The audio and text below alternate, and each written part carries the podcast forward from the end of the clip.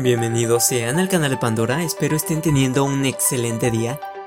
El tema del capítulo de hoy es la pereza, algo que todos hacemos, algunos con más frecuencia que otros. Hemos decidido postergar ciertas cosas y en su lugar hacer algo más entretenido. Pero la pereza más que nada se relaciona a evitar un hecho desagradable. Solemos notarlo más en la vida estudiantil y entra una difícil o no tan difícil decisión mental hacer aquel pendiente tedioso y feo o entrar a Facebook y ver unos momazos. Podríamos también platicar con la persona que nos gusta o simplemente poner una lista de reproducción con los videos más virales del momento.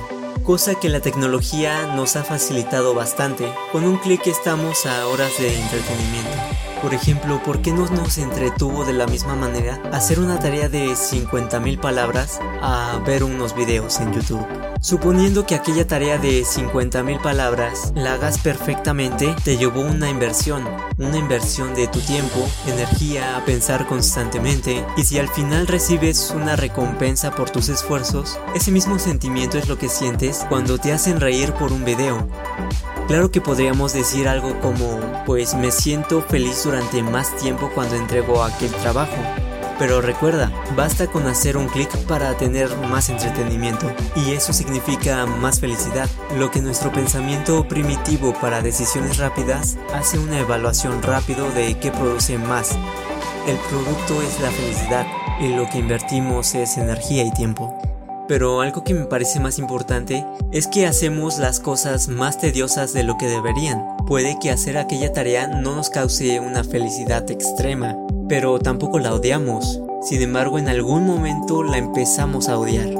Digamos que dejamos un trabajo al último, de un día para otro un día antes. Entonces, si es un pendiente lo suficientemente importante para hacerlo, aunque no lo suficientemente importante para dedicarle toda tu atención, las únicas alternativas que te quedan es hacerlo todo de una sola vez. Y ese todo puede tomarte prácticamente toda la noche o toda la tarde. O podemos dejarlo en 5 horas. Pero aquí el punto es que provocamos una situación de estrés mayor estar en la misma postura, leer un tema que a lo mejor no nos gusta o no nos interesa tanto varias veces y si se nos va la luz en un momento importante sin guardar, hacer todo de nuevo. Ahora imaginemos cualquier otra situación incómoda que simplemente no nos guste, como tocar una sartén caliente nos va a hacer sufrir. Y ahora digamos que la sartén caliente va a ser aquella situación estresante. Ya está en la lista de tareas tediosas. Y lo que solemos hacer es evitar esa situación de sufrimiento, evadirla lo máximo posible aunque en algún momento la tengamos que hacer. Entonces, en lugar de corregir aquello que nos estresó tanto, lo que hacemos al evadirlas es dejarlas al último otra vez. Y si es un trabajo que requiera más atención y más esfuerzo, nos va a estresar más. Sin embargo, el beneficio aquí es que ya nos dimos cuenta de por qué se nos hace tediosa esa tarea y por tanto podemos resolverlo.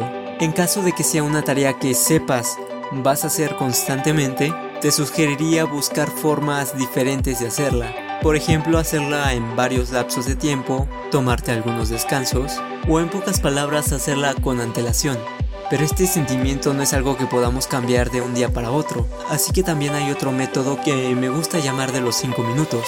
Solemos decir algo como solo voy a ver un capítulo de la serie y me voy a poner a trabajar, pero a veces ese capítulo se convierte en toda una temporada, o 5 minutos jugando se convierten en 2 horas.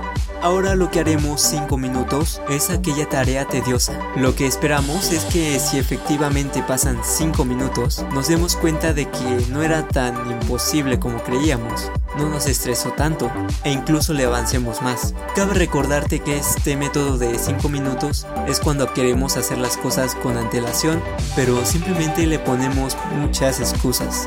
Y en caso de que sea algo tedioso o nuevo, que sabes que no harás mucho, piensa que si te deshaces de aquello de una vez por todas, va a tardar bastante en que lo tengas que volver a hacer. Y eso si lo tienes que volver a hacer, ya que podría ser un evento único y ya.